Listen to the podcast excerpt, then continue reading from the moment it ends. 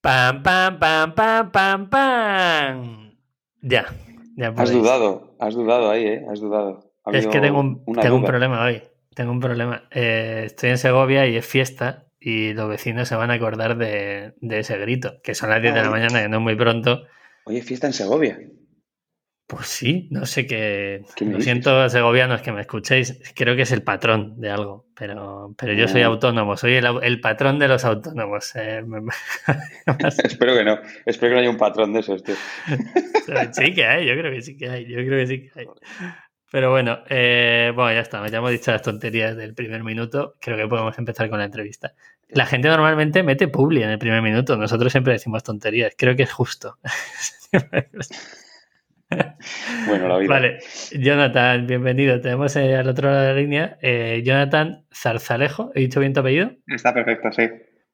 Perfecto. Eh, ahora, ahora vamos a entrar un poquito a detalle. Vamos a, vas a decir el cargo y, y qué es lo que hacéis, ¿vale?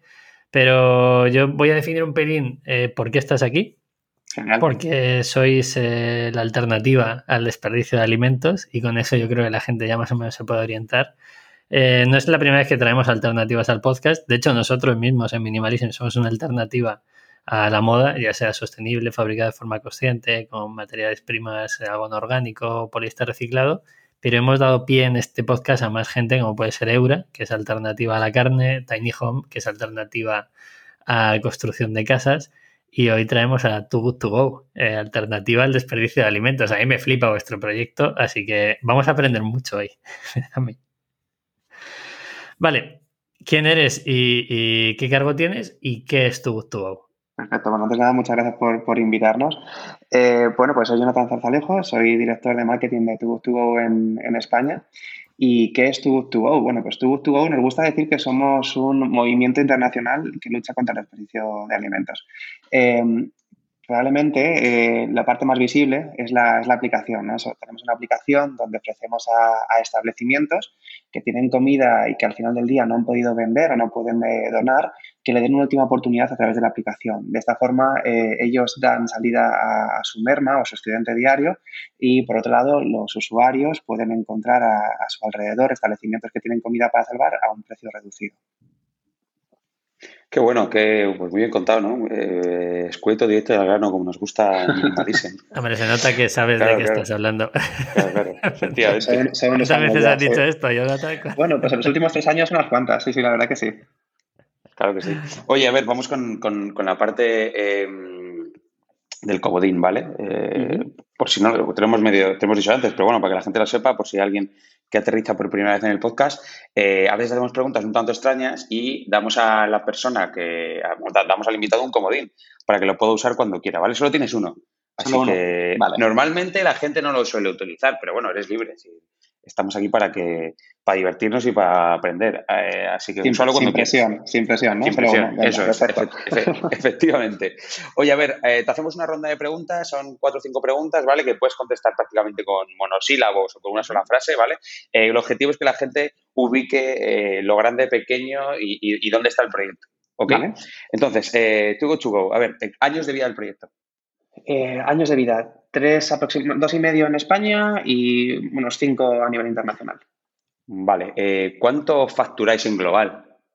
En global, eh, buena pregunta. Son datos que no, no, solemos dar, pero para que os hagáis una idea, eh, nuestro ticket medio está en torno a los 5 euros aproximadamente y se han salvado un total de 70 millones de comidas en, en todo el mundo.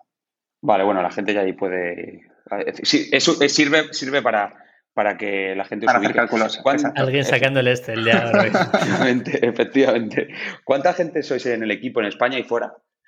Uy, buena pregunta. Mira, en el equipo de España no paramos de crecer. Empezamos eh, dos personas en julio de 2018 y ahora mismo somos 101, como, como los dálmatas. Eh, y, y, a nivel internacional, eh, si no me confundo, estábamos ya rondando cerca de las mil personas. ¿Y mm, qué porcentaje de esta gente es logística? Eh, o, o, ¿Cómo está dividido el equipo?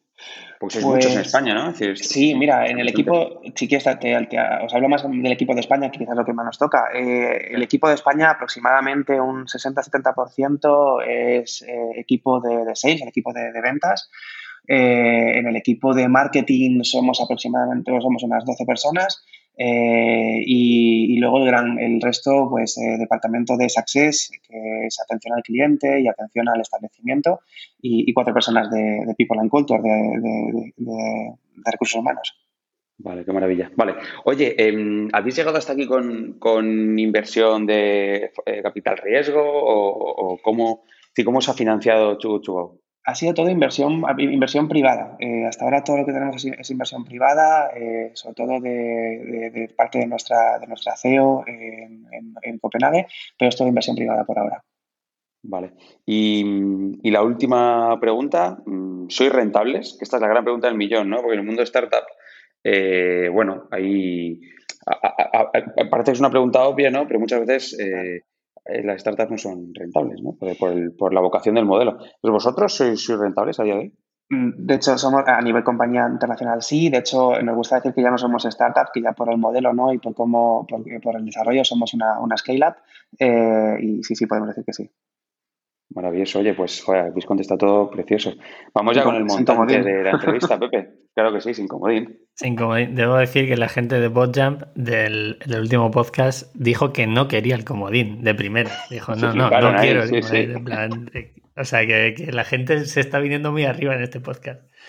Eh, vale, yo iba a preguntar justo eso, que hasta qué punto sois startup y ya he visto que, que ya no sois startup. De hecho, nunca sé cuál es la métrica, ¿no? Es decir, 100 empleados, 50, 10. ¿Qué se considera startup, verdad? Mira, es una pregunta que siempre, siempre nos hacemos en el equipo, que incluso en España cuando vemos una, una empresa tecnológica ya decimos startup, ¿no? Y es como que, que parece que, que, va unido. Pero sí, sí, totalmente. Nosotros nos consideramos ya scale-up porque ya hemos demostrado que el, que el modelo funciona, ¿no? Y, y estamos en expansión internacional. Sí, y yo creo que tenéis un volumen. Vamos a sacar una métrica bastante interesante más adelante, que yo creo que no sé si es startup o no. Da lo mismo el término realmente. O sea, realmente lo importante es lo que estáis haciendo. ¿no? Eh, hay una cosa que me comentasteis por mail, por mail hablando con tu compañera Silvia, que, me gustaría saber para poner en contexto a la gente que, nos esté escuchando eh, y que pueda entender un poquito más allá, ¿no? Porque todos como consumidores, sobre todo influenciados por nuestras madres, cuando vemos una fecha de caducidad no nos comemos un producto, pero sabemos que hay una, hay una diferencia, hay una diferencia entre un consumo preferente y una fecha de caducidad. Y es algo que no sabemos. De hecho, hay muchas cosas que no sabemos de la comida y aquí estás tú o vuestro proyecto para explicarlo. ¿Qué diferencia hay entre consumo preferente y fecha de caducidad? Mira, gracias que lo saques este tema. Eh, dentro de lo que es el desperdicio de alimentos, no hay muchos motivos por los cuales se desperdicia la comida. Eh, como te comentaba antes, nosotros somos un movimiento y la app es la parte visible, pero llevamos muchos proyectos eh, a, cabo para, visibilizar el problema del desperdicio. La última campaña que hemos sacado a nivel internacional y que justo ha visto la luz ahora en, España en estas dos últimas semanas, es el proyecto de, de fechas con sentido que llamamos Mira, huele, prueba. El problema es que los, los, eh, los españoles, eh, la mitad de los españoles eh, no diferenciamos entre fecha de consumo preferente y caducidad y tiramos el producto cuando vemos una fecha, ¿no? También porque muchas veces el etiquetado no lo deja claro y hay muchos problemas. Una fecha de caducidad, pues al final por, por, por, salud, una vez que ha pasado la fecha, no lo puedes consumir. Sin embargo, una fecha de consumo preferente lo que, lo que indica es que a partir de esa fecha el producto pues pierde sabor o, pierde olor, pero o, está en perfecto estado, no se puede consumir. Entonces, lo que Hemos lanzado desde Too to Go con varias marcas. en el caso de España hemos empezado con, con 17 marcas y se van incorporando más, del, estilo, por ejemplo, como, como comentabas antes, como Eura, Danone, eh, Central Leche Asturiana. Lo que hemos hecho ha sido crear una etiqueta, una etiqueta un, distintivo que se pone en los productos de fecha de consumo preferente para distinguirlos y donde invitamos pues al usuario o al consumidor a que antes de tirar ese producto eh, que lo mire, que lo huela y que, que, lo, que, lo, que lo pruebe. Eh, de esta forma, es un poco, yo siempre pongo el ejemplo como, ¿sabéis los productos cuando llevan el distintivo de sin gluten, ¿no? que se ve el trigo tachado y la gente ya no hace falta que, se lea las instrucciones, ¿no? ya ve que tiene, no, tiene gluten, por el distintivo y, listo. ¿no? Pues aquí es un poco lo mismo. Es un poco simplificar y hacer más, más cercano y más visible al, al, al consumidor que cuando vea este distintivo eh, sabe que es un producto de fecha de consumo preferente y que antes de tirarlo, aunque esté la fecha pasada, puede probarlo y puede, puede verlo y olerlo y si está en perfecto estado lo puede consumir. Qué interesante. Eh, creo que aquí hay mucho que divulgar, ¿no? Ah, pues nosotros en casa, con mi chica, con Rocío, ya, ya eh, sin, sin, distintivo, ya hemos dudado de lo que nos decía nuestra madre, ¿no? Hace, hace años. Así que me parece muy interesante que, intentéis eh, estandarizarlo y, divulgar esto. Vamos a meteros ya en, si nos, nos, remangamos y, decís siempre que, superáis los dos millones de comidas salvadas, ¿no? Y que, y que tenéis, ¿cuántos restaurantes tenéis en, en, España que ahora mismo eh, son parte de este movimiento? Mira, en España hablamos de establecimientos, porque es verdad que siempre, sin querer, hablamos de decimos restaurantes, pero realmente pues tenemos desde panaderías, fruterías, eh, supermercados, ¿no? Eh, grandes cadenas, hoteles. ahora mismo tenemos más de 8.000 establecimientos en, todo lo que es en toda España que están trabajando con, con nosotros. Vale, qué maravilla. Em, también trabajáis con, con, supermercados, ¿no? ¿Cómo, cómo sí, al fin. Sí. Perdona. No, no, sí, sí, al final, al final, como te comentaba, cualquier tipo de establecimiento que tenga comida eh, y que al final del día no le dé salida. Te digo, normalmente siempre como generalmente pensamos en panaderías y fruterías, ¿no? Que es como lo más, más fácil de pensar, pero un gran supermercado o un supermercado pequeño, pues por ejemplo, tiene mucho producto que va a estar próximo a la fecha de consumo o a la fecha de caducidad y a lo mejor ellos lo tienen que retirar pues por, eh, por políticas pues una semana antes o, o, X días antes, ¿no? Entonces, ese producto se puede consumir todavía. Entonces, eso es lo que les, les que, que, le den salida a través de la aplicación antes de, tirarlo o, desperdiciarlo. ¿no? Hay que hacer también mucho hincapié en que muchos de los establecimientos con los que trabajamos ya donan alimentos. Entonces, eh, lo, que nosotros proponemos es una alternativa. Por desgracia, no todos los días eh, se donan alimentos o hay ciertos tipos de productos que por eh, un poco porque se rompe la cadena de frío o, por X motivos no se pueden donar. Nosotros lo que proponemos es que esos días que no se donan o esos productos que no se donan sean los que vayan a la aplicación. al final el objetivo es un, desperdicio cero, ¿no? ya sea porque se dona o porque se salva a través de la, de la aplicación. ¿Y cómo, funciona la logística? Nos hemos adelantado unas preguntas, pues que creo que encaja ahora, ¿no? Que es, eh, imagino que detrás hay un trabajo logístico importante, ¿no? De la recogida de alimento, lo lleváis a una cocina, ¿cómo funciona? ¿Cómo es toda la cadena de valor? Sí, es, la verdad que es muy, es muy sencillo. Aquí la, la, idea sobre todo era, era la sencillez y cómo podemos hacerlo algo, algo fácil, ¿no? Para, para, para, sobre todo para el dueño del establecimiento, ya sea grande o, pequeño.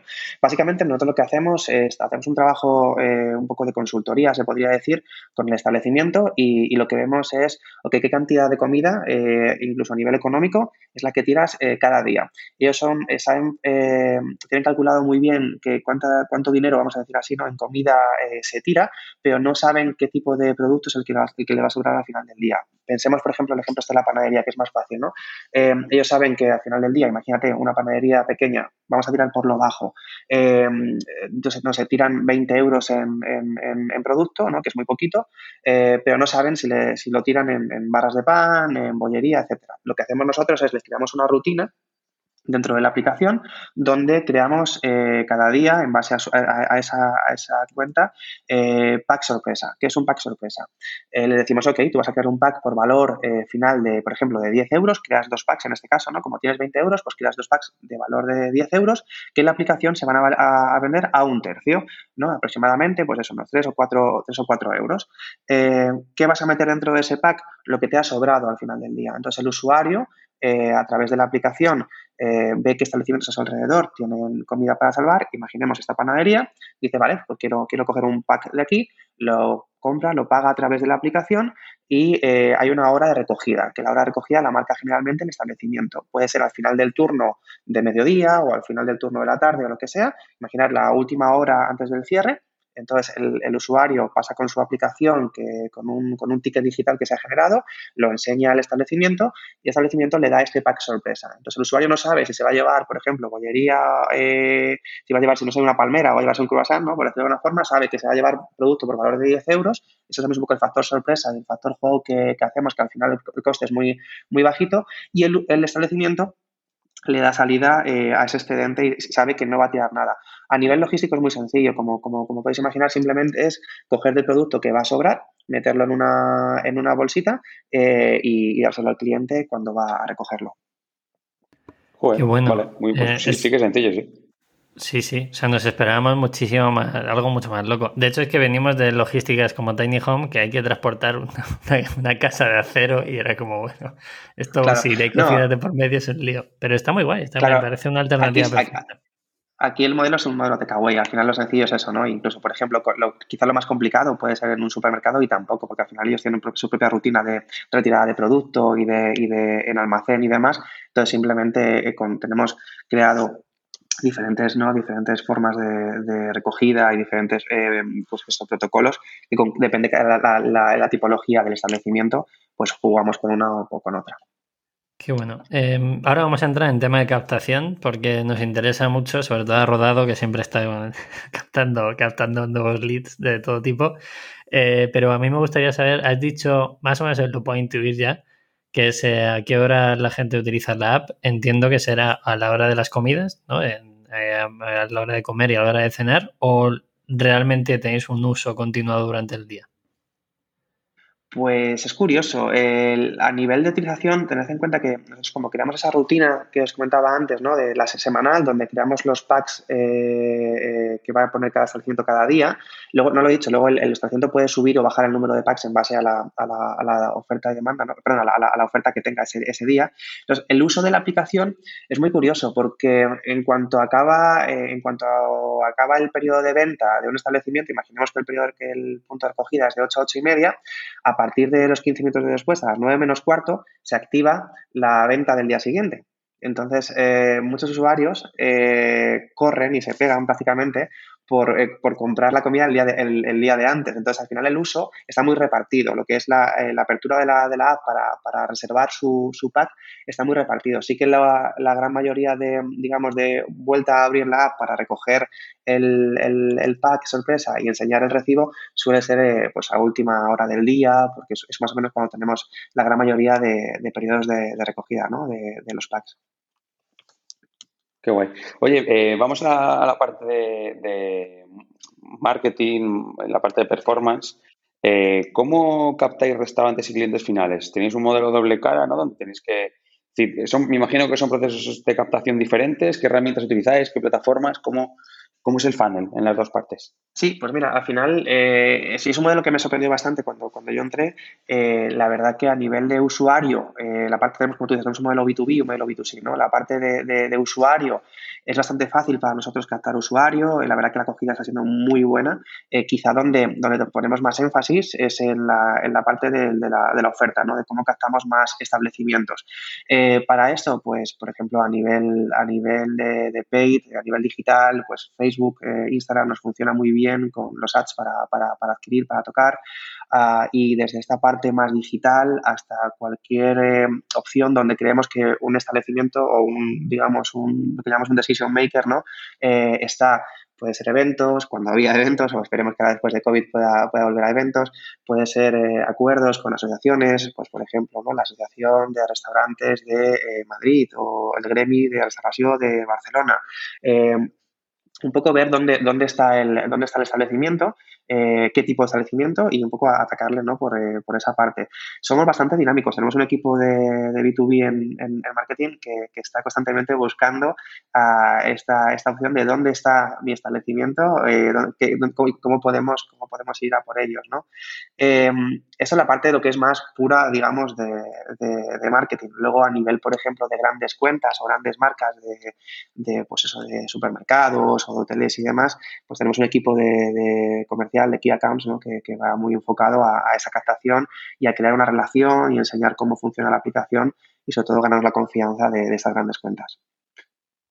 Jonathan, yo tengo una duda. Eh, esto es perfecto para la captación. Entiendo que no, si no tenéis eh, restaurantes o, zonas donde la gente pueda ir a recoger comida, no hay negocio, pero tampoco si no hay usuarios, ¿no? Entiendo que la otra parte eh, lo lleváis a nivel de contenido, que yo estoy enamorado del contenido. Incito a todo el mundo a que vaya a su cuenta de Instagram y flipe con un par de cosas que hemos aprendido todos Entiendo que esa parte la lleváis un poco más eh, por el contenido que puede ser orgánico creado por vosotros. Y también he visto que hacéis eh, publicidad de estilo marquesinas, hacéis de todo. Pero voy a decir una que a mí, mm, bueno, a los dos, a Rodado y a mí, nos ha volado la cabeza, que es concienciación. Al final estamos informando, ¿no?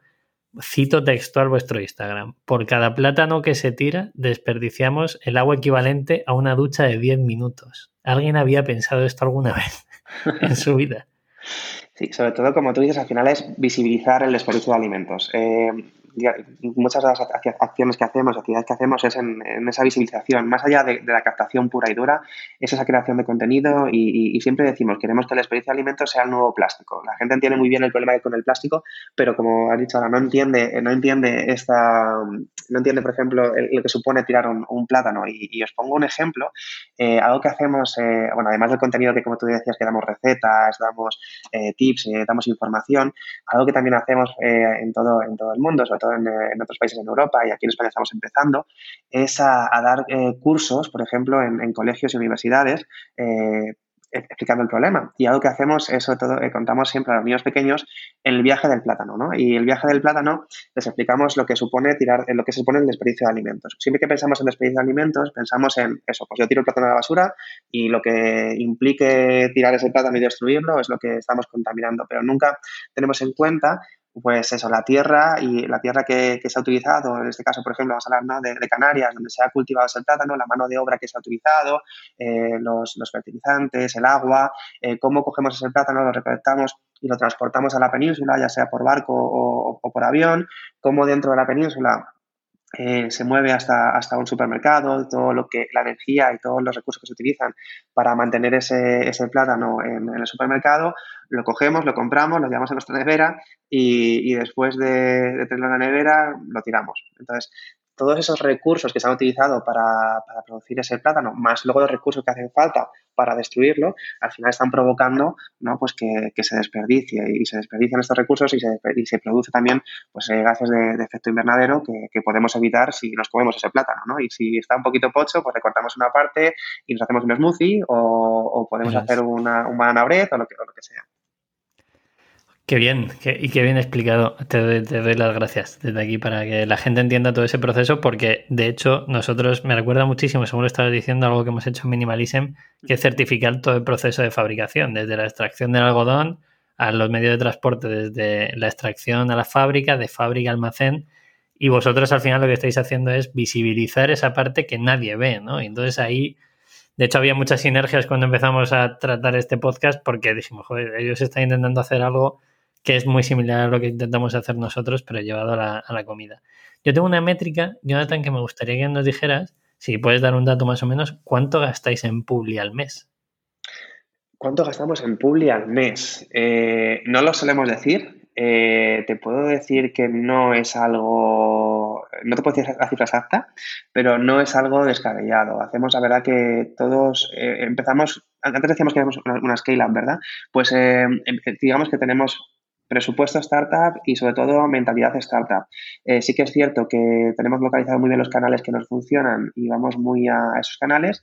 Y luego sí que hay, meses, por ejemplo, como, como este de, abril, donde antes decías que hacíamos marquesinas y demás, porque hemos presentado esa campaña que comentaba antes de del etiquetado, entonces hemos decidido hacer una inversión eh, mayor. Pero te puedo decir que, no es nada descabellado, es eh, un presu startup, sobre todo hay mucha, pues mucha pensada, mucha, mucho brainstorming, mucho más a sentar y vamos a, atacar. Qué bueno. Oye, vamos a meternos en algo que nos encanta. Al final, no sé si es startup, pero bueno, para cualquier negocio, para entender la riqueza del negocio y, lo molón que es, siempre quiero a la parte de recurrencia, ¿no? Eh, ¿qué, nivel de recurrencia tenéis en la app? Eh, tanto en, gente que repite, obviamente, eh, pidiendo, eh, es decir, ¿cómo, decides el cliente? ¿Cómo define el cliente? Pues mira, al final, eh, algo que, también estábamos viendo y analizando es, y, esta pregunta que viene muy, muy al hilo, es de cómo podemos hacer que el cliente sea más recurrente. Al final nosotros pues no somos una commodity, ¿no? No somos, si, si nos ponemos o nos comparamos, por ejemplo, con una, con una empresa de delivery, al final eh, somos un takeaway, eh, no siempre tienes la comida que tú quieres, al final es para nuestro usuario, es un usuario muy concienciado, ¿no? Muy yo siempre pensaba al principio cuando, cuando entré en el proyecto, digo, como, como como la, comida o el, pack sorpresa se da un precio más barato, seguramente vamos a, coger mucho caza ofertas, ¿no? Y la gente que va, que va a usarlo es gente que, mira el precio. Pero todo lo contrario, ¿no? Y es algo que nos pasa en, todo, en toda Europa, también en Estados Unidos que estamos lanzando. Eh, lo, que, lo que estamos viendo es que es un usuario muy comprometido eh, y que, y que pues, hace esto porque quiere crear, generar un impacto. La estamos buscando cómo ser más recurrentes. Ahora mismo eh, pues un usuario más o menos activo está salvando aproximadamente 3, 4 comidas eh, al mes, más o menos una por semana, y queremos que esto se, que no, está nada mal, pero queremos que sea un poquito más, más recurrentes y estamos en ese juego de, ahora mismo de, quizás pasamos esa fase al principio ¿no? de captación, de, oye, vamos a captar, vamos a generar una, una buena comunidad y ahora estamos en esa fase de qué más podemos ofrecer al, al, usuario dentro de la app eh, para, que, para que sea más atractiva la aplicación, pueda salvar más comida, pero al final te digo, todo está muy marcado con, con la oferta. Entonces estamos un poco, eh, estamos mucho, haciendo mucho hincapié en tener más oferta, en, involucrar a más establecimientos a que se, que, como decimos, ¿no? que, se, que se unan a nuestra lucha contra el desperdicio de alimentos y, al final poder ofrecer más y salvar más. Eh, y es un poco el, objetivo que, que nos estamos marcando ahora mismo. Y sois, sois fuertes en, me imagino que Madrid y Barcelona. Fuera de Madrid y Barcelona también, eh, em, ¿cómo estáis en ese, sí. por esas ciudades? Mira, la verdad que el crecimiento fue, fue muy rápido. Cuando lanzamos al principio, pues obviamente la primera ciudad en lanzar eh, era una de las grandes, fuimos, eh, apostamos por Madrid. Enseguida al mes lanzamos Barcelona y en el mismo año empezamos operaciones en julio de 2018 lanzamos la app en septiembre y de septiembre a diciembre eh, lanzamos Madrid, Barcelona y Bilbao. La acogida fue tan buena y tuvimos tanta repercusión a nivel de PR, en medios, en prensa, que empezamos a ver que mucha gente se bajaba la aplicación en otras ciudades y no estábamos presentes. Y hicimos un poco en, en 2019 como una propuesta muy, muy a saco, que fue un poco agotadora, pero fue muy gratificante, y fue la opción de tener que estar presentes en todas las ciudades en, eh, incluso en pueblos pequeñitos si es posible, y vamos a hacer una, una, escalada grande. Entonces, todo el, año de 2019 lo dedicamos a, abrir ciudades, eh, seguimos en, ello eh, ahora mismo y te puedo decir que estamos presentes en, prácticamente toda, toda la península y Baleares, nos falta Canarias todavía, tenemos que pegar el salto, pero sí que, por ejemplo, pues somos fuertes en, Galicia, en Asturias, en Bilbao, en Sevilla, en Valencia. Al final, no hay ninguna eh, ciudad o zona que no funcione, eh, sí que hay, eh, ahora estamos en esa fase de pequeñas ciudades las que queremos estar presentes y tenemos que, lanzar. Pero no es que te diga, no es que funcione mejor en Madrid que, por ejemplo, en, en, Asturias. Por ejemplo, en Asturias la acogida o en Galicia está siendo, está siendo brutal. Sí es cierto que al final a nivel volumen de negocios, pues obviamente por las dimensiones de la, de la ciudad hay más en Madrid y en Barcelona. Yo debo decir que ahora que estoy en Segovia, que no sé cuánto tiempo voy a estar aquí, pero creo que poco, eh, yo soy nacido en Segovia y hay tu gusto, o sea que, en las ciudades pequeñitas también existe. Lo dejo ahí para que alguien si se pone a descargar la app, que verá que hay, hay bastante oferta, que no es solo en grandes capitales. De hecho, mira, a nivel cotilleo, eh, nosotros lanzamos, como decía, Madrid, Barcelona y Bilbao. Y antes de seguir eh, la expansión decidimos ir a una ciudad relativamente pequeña para poder probar si, si funcionaba. Y decidimos lanzar Salamanca. Y la verdad que Salamanca pues lo petó, fue, fue, fue, increíble la acogida que tuvo y fue lo que nos decidió el apostar por otras ciudades. ¿no? Muchas han venido de forma orgánica eh, y otras han sido pues eh, apostar por ellas y, poco a poco ir, ir poniendo tu tubo en todas ellas. Nos queda mucho camino todavía por, por hacer, pero prácticamente cualquier persona que habla que abra la app en, en España va a poder tener algún establecimiento cerca. Qué bueno. Em, yo tengo una duda que a todo el mundo que nos escuche pues le va a surgir, ¿no? Que es, oye, ¿de dónde sacáis la pasta? Porque tenéis ciento y pico empleados en España, mil personas a nivel mundial. ¿Cómo generáis beneficios? Eh, ¿dónde, ¿Dónde queda esa parte de beneficios para pagar a toda esta gente? Además de estar invertidos eh, por, otro tipo de capitales, pero ¿cómo ganáis dinero? Mira, al final lo que te decía, hacemos muchas cosas, pero lo que nos da de comer es la, aplicación y también es la parte más visible. Nosotros es un modelo eh, win-win, bueno, le llamamos win-win-win, ahora os cuento por qué, pero es en, el, cual nosotros cobramos una pequeña comisión que está en torno al euro por cada pack salvado que se lo cobramos al, establecimiento. Y eso es nuestra, fórmula de, de nuestro modelo de, negocio. Y lo decía lo del win-win, porque al final, eh, win-win-win, ¿no? porque siempre es, que si no, si no vendes, no, no pagas, eh, gana el establecimiento porque le da salida a ese desperdicio de, eh, de alimentos, ¿no? atrae a nuevos clientes eh, al establecimiento por ese modelo de takeaway y habla con, su local, eh, con su personal, conoce el local, etcétera, gana el usuario porque descubre sitios nuevos ¿no? y, porque puede comer, eh, puede salvar comida a un precio reducido y gana el medio ambiente por toda la reducción ¿no? de, CO2 que estábamos, eh, que estábamos hablando antes, que, que salvamos por cada pack. ¿no? Cada pack salvado en, en to, go son 2,5 kilogramos de, CO2 equivalente que estamos ahorrando a, la atmósfera. Y, al final, pues eso, la, forma que tenemos de financiarnos es con esa pequeña comisión eh, que cobramos al establecimiento. Claro, a ver, te dio todo el sentido del mundo, eh, pero me imagino que el, catástrofe del, virus, del COVID, ha tenido que ser brutal, ¿no? Eh, ¿cómo, ¿Cómo habéis pasado esto? ¿Cómo os afecta? Pues mira, la verdad que nos sirvió para ponernos las pilas. Eh, sí que es cierto que al final, por nuestro modelo de negocio, no nos afectó tanto como puede ser a otros, eh, a otros modelos, eh, porque al final, como os decíamos antes, que siempre tenemos la, costumbre de, cuando hablamos de la aplicación, de hablar de restaurantes, pero el, porcentaje de este sector dentro de la app, dentro de tu, tu es bastante pequeño en comparación con, otros eh, establecimientos como pueden ser eh, supermercados, fruterías, panaderías y, estos, estos establecimientos han seguido abiertos eh, durante la crisis y después. ¿Por qué digo que nos pusimos las pilas? Porque fue un momento de, por suerte, éramos una, empresa consolidada con, bastante cash flow y, pudimos decir, en el caso de España, de parar toda la inversión que teníamos y toda la estrategia en marketing que teníamos en, marzo y en abril, enfocarnos en reforzar a toda la parte de contenido que comentabais antes, ¿no? de, de, la, de, social media eh, y cómo aprovechar para visibilizar más el desperdicio de alimentos y ofrecer herramientas a, a los usuarios y a nuestros followers para reducir el desperdicio en hogares concienciar y volver, ¿no? A, una vez que empezamos con el modelo de fases, eh, eh, poco a poco a, volver a invitar a la gente a, salvar comida, ¿no? Esos dos meses de, confinamiento, obviamente, nuestros mensajes de, eran quédate en casa, eh, reduce el desperdicio en casa, haz recetas, aprovecha que todo el mundo estamos en cocinillas, ¿no? Y aprovecha para, hacer recetas de aprovechamiento. Y a la vuelta fue cuando empezamos otra vez a, volver a esto.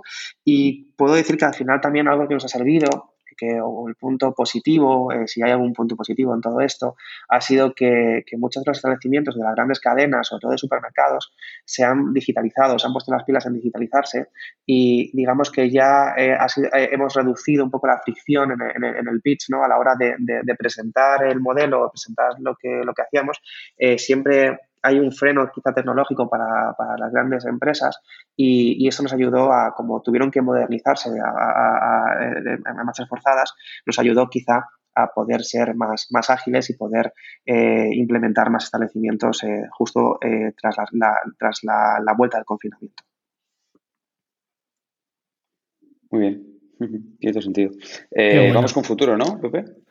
Sí, eh, yo quiero hacer un, apéndice que el tema de win-win-win es algo que, creo que hay que reforzar, ¿no? Porque estoy un poco cansado, y esto lo he dicho en varias charlas, de que la gente solo vea la parte de, no, está, el emprendedor se está beneficiando de algo y aquí es al revés, o sea, estáis potenciando que haya una huella de carbono menor, que sea un producto que se va a tirar, que la gente pueda tener una alternativa a un precio más asequible y creo que eso también hay que potenciarlo, ¿no? Porque hay muchos servicios que incluso Minimalizen no lo dicen, ah, pero vosotros estáis teniendo una rentabilidad de todo esto. Yo, ya, ya, pero yo estoy vendiendo un producto de calidad, estoy comprando a mi proveedor un producto de calidad con una serie de certificados, estoy empleando a gente que posiblemente tenga riesgo de exclusión social.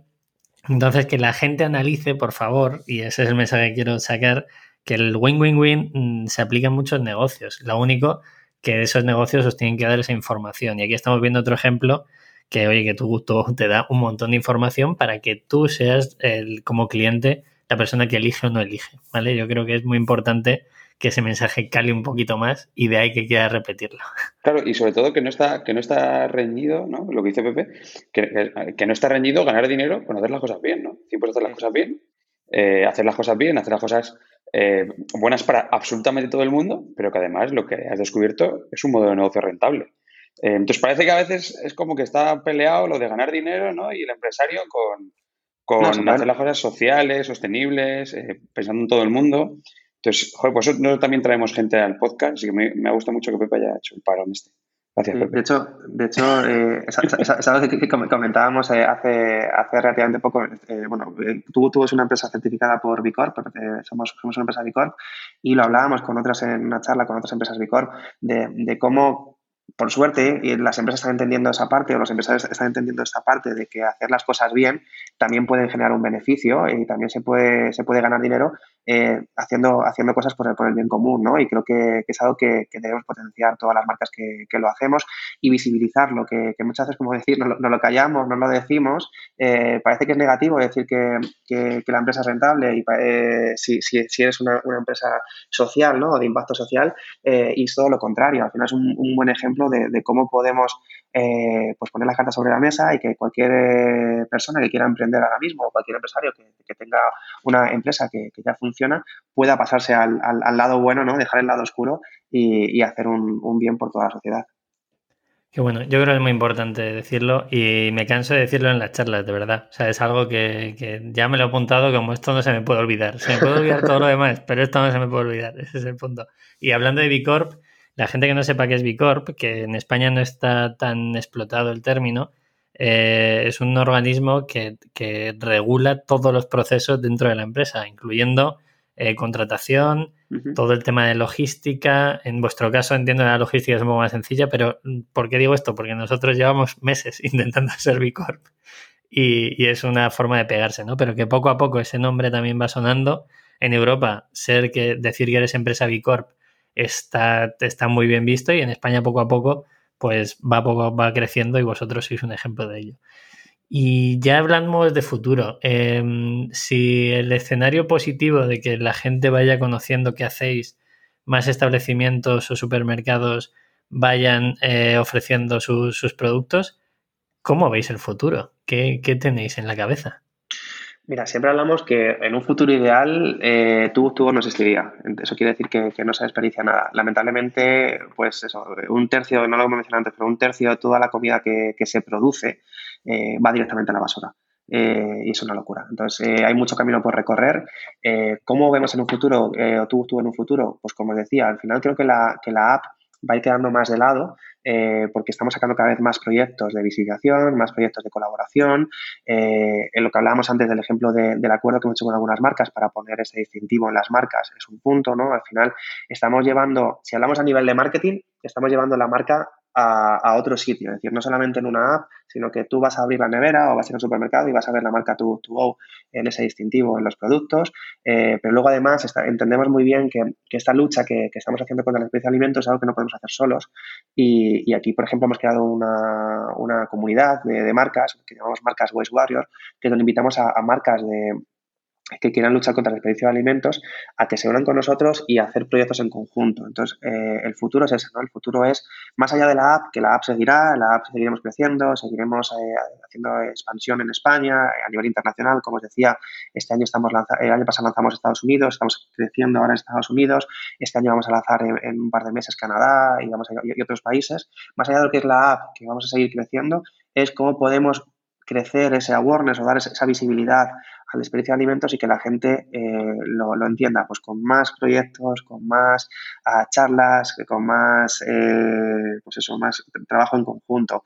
Y, si me permitís, yo siempre digo que, cuando explico a la gente lo del desperdicio de alimentos, yo siempre digo que ahora mismo cuando vemos una, en, la, en, la, tele o vemos en, la, una peli que alguien está fumando en un avión o en un, en un tren, pues nos choca, ¿verdad? Es como, uy, qué raro, ¿qué, hace ese señor fumando en un tren o un avión?